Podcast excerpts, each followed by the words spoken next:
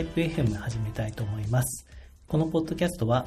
起業家、エンジニア、デザイナーなど、プロダクトを作る人をゲストにお迎えして、その方々のリアルな声を雑談形式でお届けする番組です。ホストは山本大作です。えー、前回に引き続いて、今日もまた一人で喋るという回になっていて、最近ちょっとゲストの方を呼べてなくてすいません。えー、次回はおそらくゲストの方呼べると思いますので、ちょっとお待ちください。で、今回はですね、あの、このポッドキャスト、前回、あの、ビルドウィークエンドという、そういう開発者コミュニティを立ち上げて、まあ、イベントやりますという告知をさせていただいたんですが、まあ、そのイベントを実際開催しまして、あの、このポッドキャストのリスナーの方もですね、参加いただいて非常に嬉しかったんですけど、その、えー、開発者イベント、主にこう、それぞれが個人で、まあ、黙々開発会しましょうみたいな会だったんですけど、一応それだけじゃちょっと、えー、物足りない方もいらっしゃるかなということで、あの、ハンズオンということでですね、あの、実際に何かこちらでちょっと用意した資料をベースに、あの、それぞれ皆さん開発一緒にしましょうみたいな、そういうのも実施したんですよね。で、その中で、まあ、ノーコードで、まあ、今私がやってるあの、サービス、アップバニラっていうサービスがあるんですけど、まあ、それで開発していただくっていうのと、もう一個ですね、あの、ちょっと Web3 っぽい開発をしてみましょうということで、まあ、NFT をミントするアプリ開発というのをやって、それが非常に好評だったので、まあ、今回、その NFT をミントするアプリのえー、チュートリアルも、あの、ポッドキャストのページで公開してますので、まあ、それで、まあ、実際にどういうことをやったのか、で、実際にやってみて何が一番、あの、勉強になったのか、みたいなところを簡単に、あの、ご説明できればと思います。で、あの、 Notion でですね、あの、そのチュートリアルは公開していますので、ぜひあの上の方からですね、まあこういうのをインストールして、まあ、基本的にはコピーペーストで全部できるようになってますので、あのぜひ興味ある方はやってみてください。で、当日、あの、本当にエンジニアとかプログラマーじゃない初心者の方も、大体もう2時間から3時間ぐらいで、あの、最後のところまでいけてましたので、えー、どなたでもちゃんと最後までいけるような内容かと思います。で、このハンズオンでやったチュートリアルっていうのが、あの自分のローカルでまず NFT を生成するようなスマートコントラクトを書いて、まあ、そこでこうテストをして、えー、ローカルでデプロイできて、ちゃんと動作することを確認して、で、そのスマートコントラクトを今度テストネットにデプロイして、で、そのテストネットのデプロイが完了したら、そのテストネットのコントラクトを呼び出すローカルの React アプリを作るというような、そんな手順でやりました。で、ポイントがですね、あの、今回その NFT をミントするというところで、えー、まあ、NFT 作るときに、あの、普通にあの画像の URL とかを、えー、スマートコントラクトにそのまま文字列で記載しても、もちろんこれはこれでいいんですけども、あの、例えばその、えー、その画像サーバーが落ちちゃったとか、なくなっちゃったっていう時に、そのスマートコントラクトが、まあ、動作しなくなるので、まあ、完全にこのオンチェーンという形で、えー、その画像生成をスマートコントラクトで動かすためには、これも私非常に勉強になったポイントなんですけど、あの SVG の形式でスマートコントラクトに記載するという、これが一個ポイントなんですね。で、しかもこの SVG 形式だと、まあ文字列がバーっと長いようなものになるんですけど、まあそれだと毎回同じ画像が生成されるので、なるべくそこにランダム性をやっぱり求めたいというところで、あの、今回のチュートリアルの中だと、そのランダムな3つのキーワードを、えー、連結した文字列を SVG に表示して、それをこう NFT にするみたいな、そういうチュートリアルになってます。なので、あの、どうやってこう NFT ってこうランダムでやってるんだとか、まあ、そこのこう、一つの、あの、答えになってるというか、あ、こういうやり方で、あの、スマートコントラクトだけでそのランダム性を持たせてるんだなっていうのはむちゃくちゃ勉強になりました。私自身。で、私自身これ、あの、ゼロから作ったチュートリアルじゃもちろんなくてですね、あの、ビルドスペースっていう、そういう海外のチュートリアルのサイトを見て、まあ、それを、あの、翻訳したみたいな、そういう内容にはなっているので、非常に私自身勉強になってます。で、えー、その他ですね、勉強になった内容っていうのは、あの、昔自分が2年前とか2、3年前ですかね、スマートコントラクトちょっと試しに書いてみようかななんていう時は、開発環境、ローカルのブロックチェーンの開発環境が、あの、トリュフってやつと、とか、 Ganache ってやつを使ってたんですけど、今はもうハードハットになってるんだなと。で、 Hardhat は非常にいいですね。あの、サンプルプロジェクトももうすぐに立ち上がりますし、非常に使いやすい、いい、えー、ツールだなと思いました。で、 OpenZeppelin 自体はあのスマートコントラクトのフレームワークですけど、これは私も昔から使ったことがありまして、まあ、これはもうスタンダードになってるんだなというふうに思いました。そして、その後、まあ、実際に、まあ、ローカルで確認した後に、あの、テストネットに、あの、デプロイするんですけど、えー、その時に、あの、 Alchemy というサービスを使ってますね。で、それはなんで必要かというと、あの、 Alchemy を使うと、その、スマートコントラクトをデプロイしたことの、このブロードキャストを、まあ、その、ブロックチェーンをコピーしてる、そういう、あの、マイナーに対して、一斉にこう伝えてくれるみたいな、そういう動きをするらしくて、まあ、そこら辺がこのアルケミーのいいところなんでしょうね。これも、あの、ちょっと詳しい仕組みはあまり分かってないんですけど、まあ、これもアルケミー使うのがスタンダードになってるんだろうなという気がしました。で、そのテストネットにデプロイするときには、あの、テストネット用のイーサ、まあ、今回イーサリアムのテストネットにデプロイしてるので、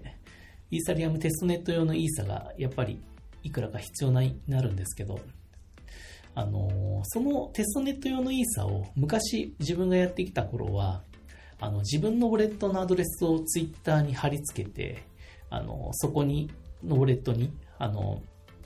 付与されるというか送金されるのを待つみたいな、そういうことをやっていて、なんかそれは自分のツイッターのタイムラインがなんか汚れる気がしてなんか嫌だなと思ってた記憶があるんですけど、えー、今回、あ、こんなサービスがあるんだと思ったのは、あの、チェーンリンクっていうサービスが、そういうテストネット用の、そのイーサの配布をやるサイトを専用で作っていて、そこのチェーンリンクのサイトで自分のテストネット用のメタマスクをこうコネクトしたら、そこにすぐ、はい、あの付与してくれるような、そういう仕組みがあってめちゃくちゃこれは便利でしたね。すごくいい、いいサービスでした。うん。こういうのが本当に欲しかったですね。非常に、あ、こういうのが今はあるんだなというふうに思いました。はい。そしてあとは、まあ実際にそのコントラクトを呼び出すような、あと OpenSea ですね。 OpenSea、今回 NFT なんで、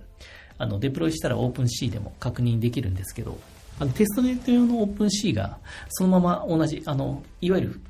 あの、メインネット用の OpenSea と、ほぼほぼ同じデザインであるので、これはあの非常にやる気が出るというか、テストネットでもなんか NFT がデプロイできたなっていうのがむちゃくちゃわかるので、非常にいいなと思いました。皆さん、あの、参加された、今回ハンズオンに参加された皆さんも、やっぱ OpenSea のあの、UX というか UI で見ると、皆さん喜ばれてましたね。うん、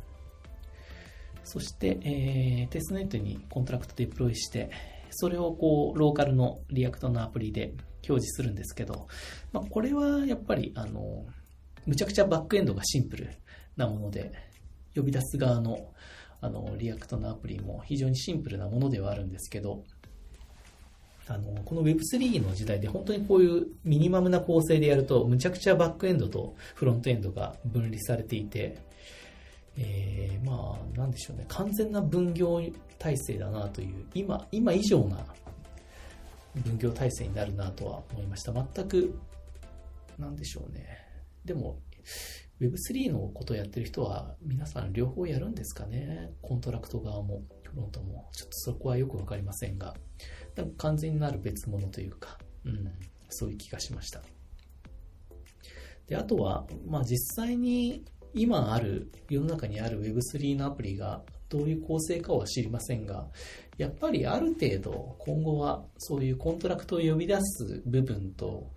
ある、まあ、自分の自社用のデータベース使う部分が混在するような、まあ、そういうハイブリッドな Web アプリが割と多くなっていくのではないかなという気がしましたね。やっぱりコントラクトでできることはかなり限られていて、今のこの Web に的な世界といいますか、そこの UX とか体験に慣れてる人が、いきなりあの Web3 の世界に入ると、なんかそれはそれで、ちょっと今までの体験よりだいぶ落ちますし、うん、やっぱそこがうまく融合していくような、そういう体験が求められてるような気がしますね。なので、Web 2から Web3 っていうのはなかなかこう進化してるようで、全くなんかそのまま進化してるわけじゃなくて、あくまで今の Web3 はどちらかというと、その Web1.0 から2.0に行ったのと、から1.0から分岐して Web3 に行ってるみたいな、そういう感覚が自分の中ではちょっとあるという気がします。なので、Web2 と Web3 は、なんか並列の関係というか、Web1 から派生した、なんかもう一個の世界線というか、なんかそんな感じで、なんか自分の中では捉えてるような印象がちょっとありますね。うん。でも非常に、やっぱり作ってみて、非常に面白いですよね、こういうのも。うん。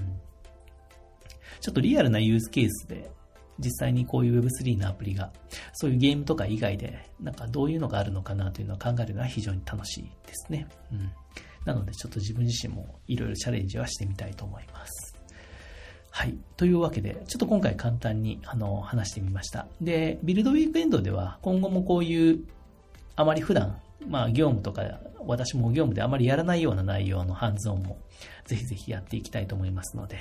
えー、皆さんぜひ興味ある時はご参加ください。コンパスのあのメンバーになっていただくとイベント作った時に通知が行きますので、ぜひコンパスの方でもあのメンバー登録いただければと思います。で、そんなビルドウィークエンドなんですが、今回もすいません、最後はちょっと告知させてください。あのー、まあ、今回喋ったようなハンズオン形式というか、まあ、開発黙々会形式のイベントはやったんですけど、あの次回はですね、ちょっと平日の夜に、ちょっとこう、人の話の、人のプレゼンを聞くというか、なんかそんなちょっと勉強会っぽいやつをやろうかなと思ってます。で、日時がですね、7月1日の金曜日の19時半から、まあ2時間ですね。あの、渋谷の神南にあるゴールデンエッグという会場で、えー、やります。で、何をやるかっていうと、サービス企画とか開発とか運営のこうリアルな話と、そのサービス開発者の、まあそのサービス開発することで、どのようにキャリアが変わったのかという話をしたいと思ってます。で、話すのは、まあ私とですね、あの、このプロトタイプ F にもゲストで以前出ていただいた小寺さん、ラジコードの小寺さんですね。あの、86回、リモートでのチームマネジメントを円滑にするラジログというところでトークいただいた小寺さんが来ていただきます。で、小寺さんは久しぶりあの、このビルドウィークエンドの先ほど話した、その、ハンズオンやった、その回に小寺さんを誘ったら来ていただいて、久しぶりに小寺さんと話したというか、まあリアルで会ったの初めてだったんですけど、非常にやっぱ小寺さん面白い経験されてる方で、自分が作ったサービスでキャリアをどんどん変えられてる方なので、そういう話をぜひ、あの、いろんな方の参考になるんじゃないかなということで、ぜひしてくださいということでお願いしてます。で、私自身も、あの、まあ、個人開発ずっとやっていて、まあ、会社員やりながら作ったサービスで、こう、企業に至ったりとかしてますので、まあ、そういう何かサービスを作ることで、ちょっとこう、自分の人生がちょっと変わるというか、まあ、そんな話ができればなと思ってます。で、その中で作ったサービス開発、まあ、10年前ぐらいの話からになるので、今参考になるか分かりませんが、どういうことを考えてそのサービスを企画して開発したのかとか、どういうふうにユーザーを獲得していったのかみたいな、そういう裏側のリアルな話もしていければなと思います。